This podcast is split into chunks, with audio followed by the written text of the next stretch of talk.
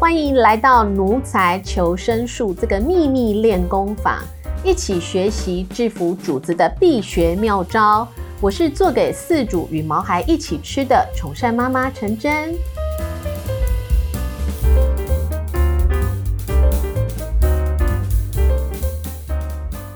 奴才求生术，今天是七桶出任务，哈哈，谁带七桶来呢？是我们脸书社团。狗生七岁才开始的版主 Alison 天天妈，大家好，今天我带七桶来出任务。好，天天妈，你可不可以先介绍一下我们可爱的七桶？为什么要叫七桶？那请问六桶跟八桶呢？哎，七桶，七桶就是一个意外，对，这种生命中意外的小朋友是。然后呢，七是因为他有一个排名啦，他他们就是。呃，我们这个家族就是从五六七八九十排下去，那刚好它的排行就是七。那其他的小狗都还是在吃杯装、碗装的分量的时候，它就是吃桶装。就是我觉得命名很有趣，就是 桶装，就是有些狗狗你是立刻会有命名的灵感，那种通常就是。会顺理成章的被成为你的家人，那那种一直卡关的那种，嗯，之后就会有奇妙的缘分，真的哈。我的经验啊，七筒现在几岁啊？他三个多月，快好小哦，都是男生女生？男生，你是男生啊，七筒。可是我像女生一样爱撒娇，我是妈宝。而且你知道，三个月他完全没有三个月的那个，他很稳定。对呀，他不他很小的时候带出去，就像成犬，像老犬，像老犬，对，他就是自己一个角落，他就怎会这么沉稳，睡睡在那边？为什么？装的，在家很活泼哦。OK，哎，那我这样我懂了。在在家脚上装弹簧哦。OK，对，哎，真的有些小孩子就是这样，哎，在家是一个样，然后出了门之后，哇，乖的跟什么一样，人见人爱，人人抱嘛。对对对。然后回家就开始狂咬、狂跳、狂抓。对对对，那个我我常常那个床旁边有个咚咚咚咚咚，就是啊。OK，那你所以你现在家里面总共有几个毛小孩？总共三只，OK，所以是七筒是最小吗？哎，没有，还有一个更小的叫用九，排行第九。哦，用九，对，好。哎，用九这名字不好记。那还有一个是，哎，还有个初五，就是一开始一开始就，所以五七九五六，它其实是五六七八九十都有各自的代表，但是最后就是五七九在我们家。OK，所以现在是五七九，所以。听众朋友，五七九，所以要听哪一个？后来 后来有人跟我说五七九个牛肉面店，有人传给我说五七九是一个牛肉面店，是是是是是是是，所以真的是很好玩。OK，好，那所以天天妈，你可不可以跟我们分享一下，就是你为什么会创立狗生七岁才开始这个脸书社团？然后这个社团又是就是主要都是什么样的？的四主或者是网友在参加。当初成立其实真的很简单，就是请求大家帮助，嗯，请求大家帮忙。那个时候我在一个那个做长照医疗辅具的公司工作，是。那我们一直都是着着重在人类的那个辅具嘛，是。那一直到我自己的生活环境有改变以后，发现哎，养大型犬其实四五十公斤的需求跟人差不多，只是体位不一样，一个直的，一个是横的。对。那当时的老板也很鼓励我们创新，嗯，然后他也注意到毛小孩这一块需求，是，他就鼓励。那我自己当时没有，就是每天饲养大型老犬的经验，可是我也深深知道，说今天你要做一个，就不能凭空想象，对，你一定要去知道他们真正的需求，他们的声音。嗯，所以那个时候我就是呃有了一个雏形，我就是就是请问大家说。呃，你们需你们面临的困难，嗯，然后你们的需求，那如果今天我们做协助行动的辅具的话，你们需要的功能是什么？我就做了一个问卷，OK，然后可能因为一开始养狗的时候，我有参加一些活动啊，包括有的是志工的活动，认识一些就是。爱狗发烧友这样子，那他们就很热心，就可能协助转发，有些会贴在他们的社团。嗯，那我们就收到真的是我们当时也没有给什么奖品，也没有下广告、脸书广告都没有。嗯，那个时候短短不到一个月，我们收到快要四百份的有效问卷，而且都是写的落落长，很明确告诉你他需要什么。嗯嗯嗯嗯嗯。那后来哦，我们得得到这个需求了以后，我们就回报进度嘛，所以它就是有一个有来有往、有讨论的一个状态。嗯，那渐渐的就可能有些人就会询问说，我可能需要什么样的服务，我需要什么样的辅具，要去哪里找？那因为我们在研究，我们可能就会比较多的资源，是就是分享，是，然后它就开始壮大。OK，嗯，所以是那个时候才开始成立这样的一个社团。二零一八年，哦，OK，一八年的话，其实这样子已经两即将四年了吧？哎，有那么久吗？一八兼二二嘛，一八年的年底啦。哦，OK，所以就是在一九对二零二一，对啊，嗯，即将迈入第四年啊！哇，居然那么久！对啊，没想到吧？嗯，没想到，女人老是很快的，好可怕哦！对啊，毕竟孩子都已经换两轮了。对呀，啊，已经第三代的孩子。本来是在讲社团，突然又拉回到女生身上。因为女生对于年龄特别有感。对对对，我现在去看到当时那个开发的照片，会觉得哇，我以前背得到，现在好久没有背五十。对啊，而且我记得我我当初认识你的时候，你给我的印象就是我对你印象很深刻，因为第一个你就是一个感觉很很瘦弱的一个女生。然后呢，就是讲话的时候，就是中气对，不是不是中气不足，就是你知道优雅。所以呢，但是你又拿了一个很大的一个辅具来，你记不记得？我我每天都扛，嗯，扛扛着一一台车，对，然后里面装着一堆辅具，就是两大箱啊，扛好扛满，后面再背包，然后在路边叫车，对，然后。那个也就算了，然后可是你每一次只要讲到辅具这件事情，你就满脸满眼，你就看到你知道，我们讲看到星星啊，就是有有亮，对，你就很很亮，你知道吗？然后你就很热情，然后超超嗨的这样子，然后感觉遇到什么困难对你来讲，你都你都会去把它克服掉，然后你就一直想着就是说。因为你很很感同身受，就是毛家长们在，尤其像你刚刚提到那个大型犬，今天如果一旦当他们瘫痪或者他们行动不便的时候，嗯。那其实对于饲主来说，尤其有些饲主又上了年纪，嗯嗯，那或者是说你的本身的住家不是住在一楼，对，很多，对不对？公寓那个真的是很痛苦，然后你又不可能让孩子一天到晚都在家里，有时候可能还要去回诊，对。对不对？然后或者是你也必须要帮他做一些复健等等的时候，那没有这些辅具，包括上下楼、出门各方面，有时候吃饭连上厕所支撑都是一个问题。其实最基础的就是吃饭跟上厕所。对，嗯，所以我那时候印象很深刻，就是说你每一次在讲到这个的时候，你就你就非常的 shine，然后你知道吗？可是。我也很心疼你，因为我我那时候跟你在聊，我就说这件事情真的是有很迫切，而且是市场需求没有错。嗯，可是如果说我知道你那时候在做这个辅具的时候，其实公司虽然是鼓励，但是其实没有给你太多的资源。就是说，嗯嗯，比如说你跟我讲没有资源，好像太残忍。但但反正因为这个坏话是我讲的。资源就是自己想办法去生出来。对，我的意思就是说，公司虽然鼓励你去创新，可是第一个模具的钱，对不对？所有的东西你要自己去产出，而不是说公司 support 你去做。哦，对不对？其实对公司来说是。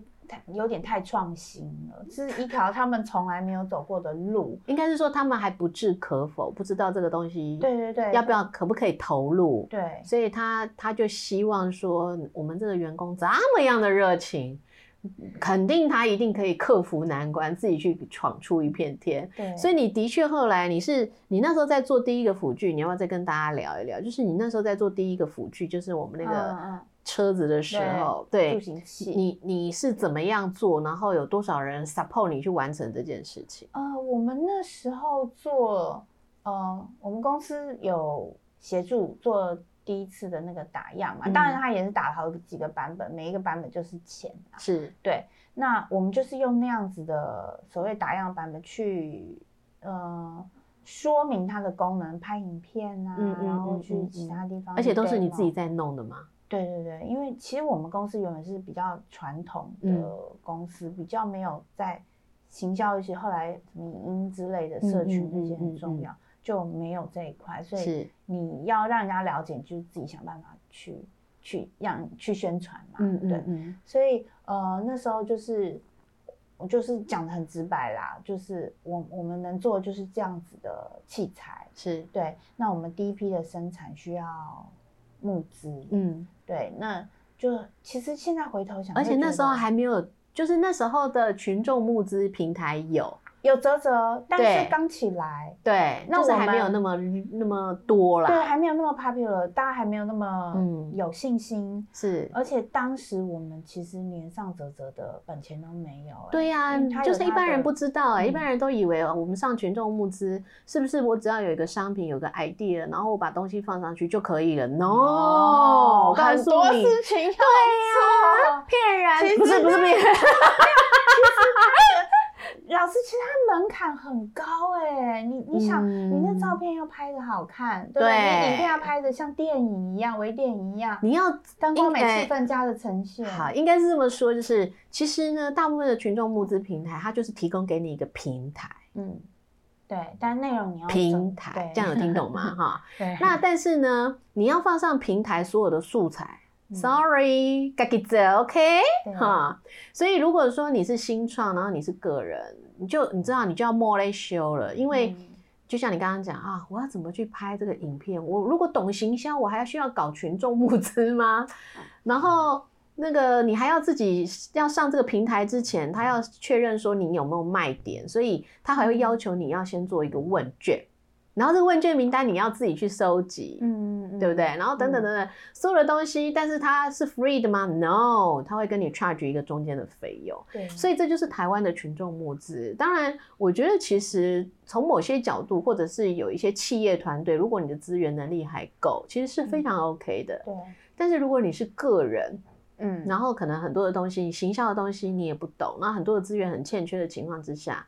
其实他不是那么 friendly，坦白讲，就是就你的条件而已。对啊，就就我们我当时我们当时的条件，确实，哎，等到弄完募资的事情，其实那个产品已经没有太多心力跟能力去再继续做了。可是你那时候真的很厉害，就是说你几乎是在就是公司只就是提也提供了你是没有错，的确说好。答应你去做这件事情，可是后续并没有提供你太多的资源或者是人手，然后你就全部自己搞，然后自己拍片，然后就一个女生，我就看到一个女生很瘦弱，然后傻傻的，然后就每天自己在网网络上摸黑爱，知道吧？对，我现在回头看，觉得我那时候是发生什么事情，真的真的不知道。但是，但是我其实我我有想，其实我有一直在检讨啦，其实。后来我自己独立出来后，我也会觉得，好像以公司经营角度，那是真的辛又太冒险、太辛苦，风险比较高啦。对，而且其实他们还是有提供人力来协助啊，比如说我们有研发工程师的参与，那有原本呃协力厂商，比如说制造商那边的资源嘛，还是没有他们还是不能够完成。当然，对，只是那时候就是不知道是着了魔还是。我确定你是谁附附身给我，但我后来老师刚刚说我跟那个毛孩家长感同身受，我必须很诚实说没没有那么多感同身受。嗯，我觉得我跟狗是有感同身受，我一直怀疑我上辈子是狗。嗯，我都觉得，你知道狗的灵魂真的很自由，是你你要很 pure 啦，要把它困在一个不不听使唤的肉身，我觉得太可怜了，它的。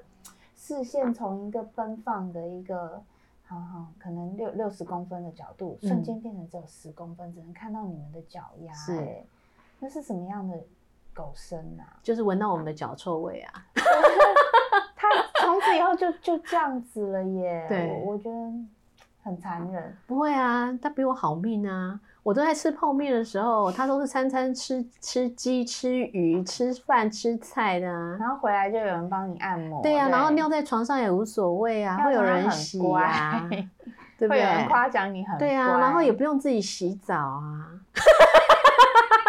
没有，我就这样看用什么角度看待了。真的，但是我我真的是我自己的狗友，一起遛狗狗友，他跟我说，到了以前固定去遛狗的时间，嗯，狗狗很想出去，它真的无能为力，他抱着狗在客厅，两个人痛哭。我知道那种无力感，我懂啊。就像当初那个旺旺，我在照顾他的时候，是我人生最困窘的时候，然后我还要我自己可能房租都付不出来，我要付那个。开眼睛手术的医药费，然后又看着他在麻醉那个手术台上，然后嘴巴开开跟待宰的羔羊一样，然后又很怕他醒不过来，然后又怕他医不好啊，那种复杂的心情，各种挣扎，对呀，真的是 自动消音，好险，已经过去了。就我那时候，我觉得最难最难的那那一个时间就是。眼看着大家都已经认同这个产品，嗯，然后就差这么几台就要达到公司愿意生产的那个数量的时候，对，哇，那那一个礼拜，应该说那两个星期，每天就是 up down up down，因为你就好像可以又不行，又不可以又不行这样子。然后我我记得我那时候每天从公司走到捷运站，嗯。呃回家的那条路，就只有那一段时间你可以哭一下，因为回家就。就知道不想要带回家里，然后我都会听那个萧敬腾的那一首《流浪狗》，跟跟那个黄，OK，是他是什么名字？黄明志吗？对对对，他们那首《流浪狗》，我都觉得哦，他们比我还惨，他们都可以，我知道，就是做这件事。其实我们都是那首歌，都是从毛孩的身上获得力量，嗯，对不对？某些时候，尤其是在那个。最痛苦的时候，对，那你可不可以讲一下？就是说，像你讲那个，你现在创立这个狗生七岁才开始，你的社团里面的舍友们，就是网友们，就是这样的情况多吗？目前人数大概多少人？两万多哦，这么多人啊！那所以都是狗狗为主嘛？有猫吗？好多猫，我觉得可能有，因为我为了养猫，我真的准备了一年多都还没有成功。然后我也开始加入很多猫的社团，有时候他们的资讯我也觉得非常养猫的人就跟越来越增加，就就好像有有一种倾向跟趋势不一样，所以他们的资料我觉得很也是很有研究价值，所以有时候会转他们的。呃，猫族的资料到到狗族来，嗯嗯嗯嗯，对，所以我觉得，而且我后来发现，好像蛮多人一开始养狗，后来也会想要养猫，所以我们也是有蛮多成员是有狗又有猫，哎。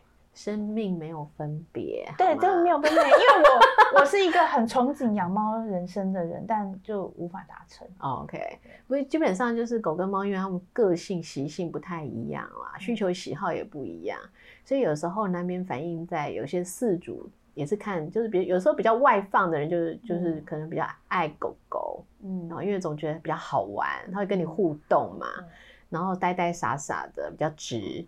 那猫咪有时候感觉就是比较冷，可是对于很比较比较独立的人，嗯啊，然后或者是他工作时间很长，然后有时候也需要一个温度，有个互相依偎的时候，其实猫是一个很好的选择。对，所以这个就是在狗跟猫的那个习性上的不同。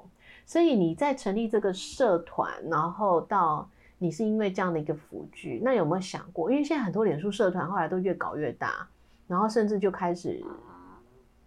浮上台面，就是做了很多很多的事情。嗯，你对于接下来社团的这个规划，或者是你的感触上面，有什么东西是你还想要在？哎，你现在这两万多人为数不少，哎，你总是要替人家负一点责任吧？其实我真的很惭愧，因为有些人说人数很多，我就想说，哎，其实已经没有认真经营。好一阵子了，就是也也不是说放牛吃草，我是说把平台的那个把平台让给大家，就是大家去讨论啊，去去可能转转售啊，就是这样啊，对，去分享。我觉得很久没有做一些主动性的什么了，然后可能只是有时候我有一点新的研发，我需要一些意见，我会发问，然后有时候有一些可能保保养品啊的推荐那些，嗯嗯嗯，但是我真的常常被我的宠物网红的好友那个责骂，他们常常说：“你真的是你，你有在经营吗？你真的有点懒惰什么？你到底每天在忙什么？”嗯，所以我有点困惑。是，嗯，我我是觉得，我今天就是在我们那个录音之前，就是我还在跟 Alison 天天妈在聊，就是说，其实我是觉得说，有些东西我们是 all control，我们是没办法做到的。对。但是因为我们都对毛孩有一种使命感跟社会责任承诺在，所以其实如果可以的话，我觉得其实，在教育这件事情上，嗯，哈，我觉得是最落实的，就是说对四主的帮助是最大最直接的。嗯，如果你都用错误的方法去照顾毛小孩，其实他就是回归到本身，毛小孩也痛苦，你自己也痛苦，然后你要。可能会对你的生活带来非常大的影响，因为那个有时候是很庞大的经济负担，嗯嗯，还有心力上的憔悴。所以如果可以的话，我倒是觉得说，嗯，可以透过一些比如说合作活动、课程这一类的方式，引导我们的社团的舍友，我觉得是其实是一种很好的帮助。对，对我我很我觉得这块很重要，因为其实我自己一直有在。有有些有兴趣的课，我就会去上。是，可有的时候你很难把你课课程里头学到的分享出来，或者是这么完整的分享，因为你的理解，我比如说有可能我是从三十分出发，嗯，那我需要 up upgrade 可能是剩余的那五十分，是，但有些人可能他是从十分五分，对，那那前面 lost 掉那段你没有补充进来，你分享给他后面的。对他来说，知识的片段就容易造成误解，误解可能就会产生错误。对啊，对，所以，我我觉得教育这块很重要，而且不是只有养了的人才需要教育，很可能是，呃，你你生活中或你生活周遭，你会接触到这样这样类型的动物和环境的时候，你有相对的理解，就是它是一个比较和谐的一个共处的状态。嗯，没错。像我们最近办了几场，就是一堂课教你学会做好主人，我们就发现有很多是他准备要认养或者是要接毛小孩回家前，然后他特别来学习的。对，我觉得这个就很棒，很值得嘉奖，因为。像以全世界我们讲十大宠物友善国家为例，他们有成立很多四组教育专门学校，嗯，宠物学校，他们的目的就不是在培养宠物要会坐下或站立，对对，而是是在培养，就是说毛小孩、狗跟猫还有四组。两者之间怎么样互相成为家人？对，和谐的生活。对，然后你要怎么懂得他是一个个体，他也有个体的需要。嗯，所以像我自己在上课也常常分享，就是某个程度，我们四组扮演的是毛小孩的上帝。嗯，你知道吗？因为从他的生老病死，嗯，所有的吃喝拉撒睡、吃穿用度，全部都是我们在决定。嗯，可是我们从来没有 care 他要不要。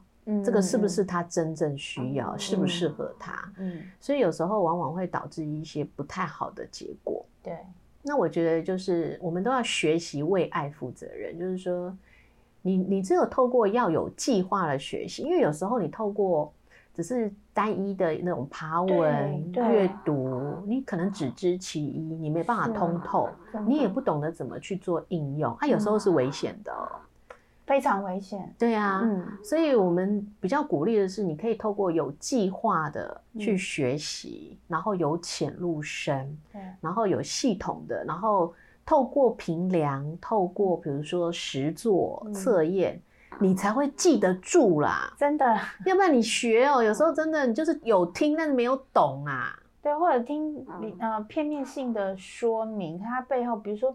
像我觉得皮肤的问题就是一个错综复杂，是啊，它可以浅到皮肤，深到你整个免疫系统。对，它是其实是牵扯很多问题呀。皮肤的问题往往是由内到外。对，所以我就是我自己是最怕看到有人分享说，哦，吃这个啊，涂这个，那个都是太片面。洗这个啦，我就哦，那个是我真的是很害怕，因为。因为因为皮肤是是最大的一个器官，它可以反映很多事情，没错，你可以去观察到很多是。面相，可是你可能用了一个抑类似抑制剂的东西把它压下去，你都不知道你把很多问题就从此对，但是它有一天会爆发哦。对呀，嗯，而且你可能只有表面的东西，就好像我们讲，就是你有比如说你给他洗了什么东西，哎，没有错，它抑菌，嗯，可是也会造成他皮肤过干。那一旦干就容易痒，反而更复发更严重，还有感染啊。哎呀，真的是哈，系统性的学习。不过刚刚你也有提到一个部分，就是说，其实你的社团很多舍友们，就是因为，因为你讲七岁才开始，我们就可以知道，就是大部分都是老犬。老师，我请问一下，这个名字你可以理解吗？因为我被人家念过很多次，说我可以理解啊，你就是在讲老狗嘛。对啊，我那时候想说啊，因为我们我以前做人人类的。长照领域，那就是人人生七十才开始嘛。OK，对，所以我就很顺理成章。而且一般以前过去的观念就是狗狗七岁是一个门槛啊，是一个进入高龄的指标。是，所以我就就这样去。然后很多人都跟我说，我永远记不住，我永远都是，那就不是你的 TA。OK。谢谢大家，谢谢大家想要记住我，但记不住我，还是很谢谢你们，因为你们最后都会说我是喜乐，对呀，然后最后都是说，嗯，因为我想不起来你是谁，然后我一直以为你是喜乐，OK。所以我的意思就是说，其实你你的舍友应该会有很多，总是会，就我常常讲，我们人都是生来就往死亡的方向走去，对不对？对。所以他终究要面对，就是猫小孩可能很。快，或者是说在某一个时间他就会离世，是因为他毕竟都是七岁过后才加入这个社团嘛。诶，其实有很多，我相信啊，有，可是因为我们讲主要比较多都是还是老狗嘛。对，那所以在离世的这一块，你有没有什么特别？因为我知道你本身是修心理学。对对对，嗯，以前那个大学主修是心理学。对，所以针对这一块，比如说你的舍友很多人离世了之后，毛小孩离世了之后走不出来，嗯，那有没有想过用什么样的方式可以来做服务，或者是？其实，在我们社团里头，常常会分享，呃，比较正向，就是嗯，走过这个阶段的一些内容，嗯，那包括我自己当时走过的时候。会从非常非常的伤痛，我我觉得我讲过最重的一句话就是我跟我的好朋友说，嗯，怎么办？我觉得我再也不可能真正的快乐起来了。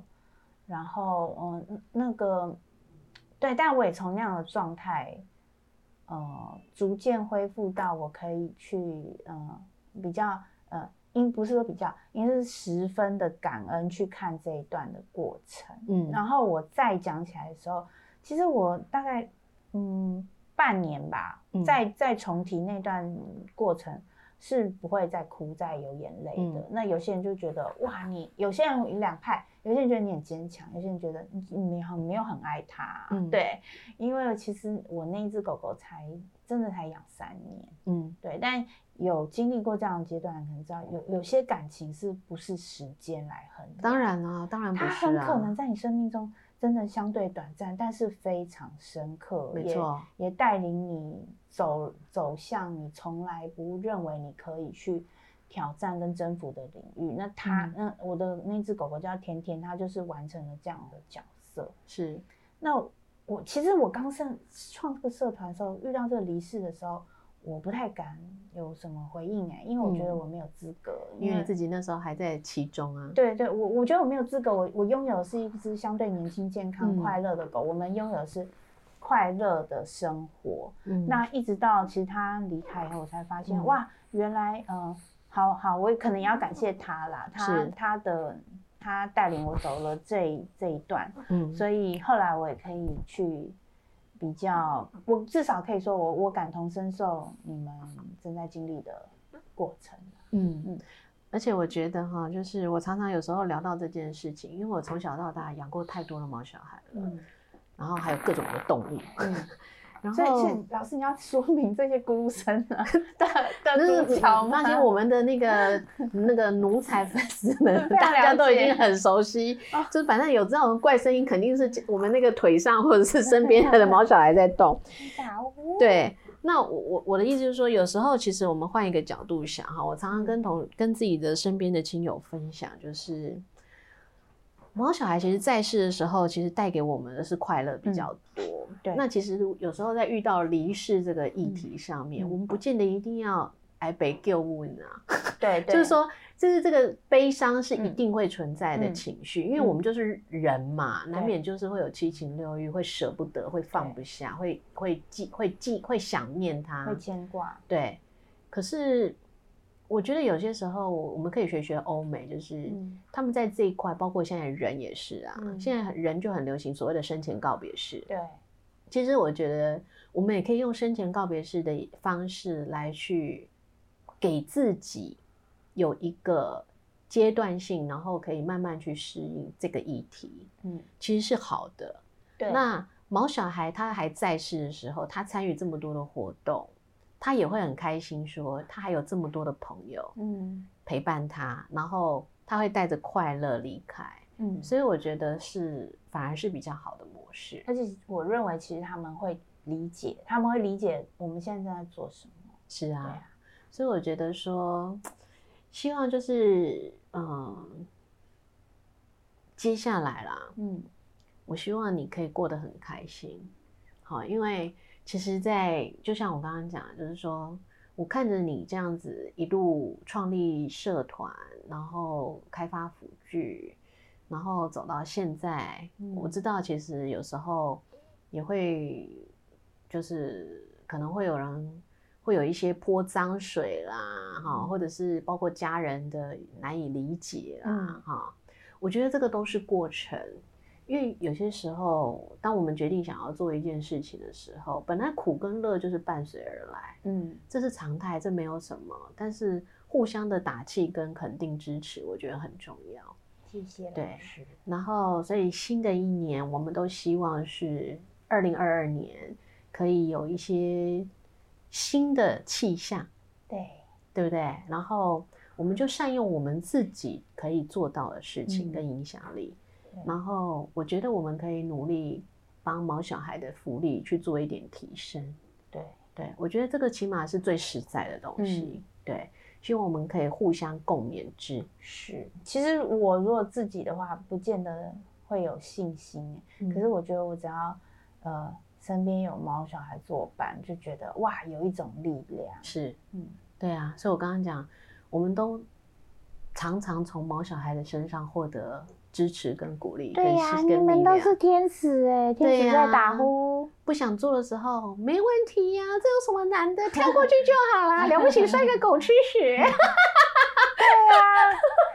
没错，OK，好，那非常谢谢 Alison 天天妈，然后今天来到我们的奴才求生术。那我想最后可不可以请你一样跟我们分享一下，就是你觉得你从毛孩身上学到的一件事情，或者是最受不了他的一件事是什么？嗯，我觉得，哎，是一个蛮沉重的人生课题耶。嗯，我我记得那个时候我特别困难的时候，然后我姐姐跟我说：“你就想想看，如果今天是天。”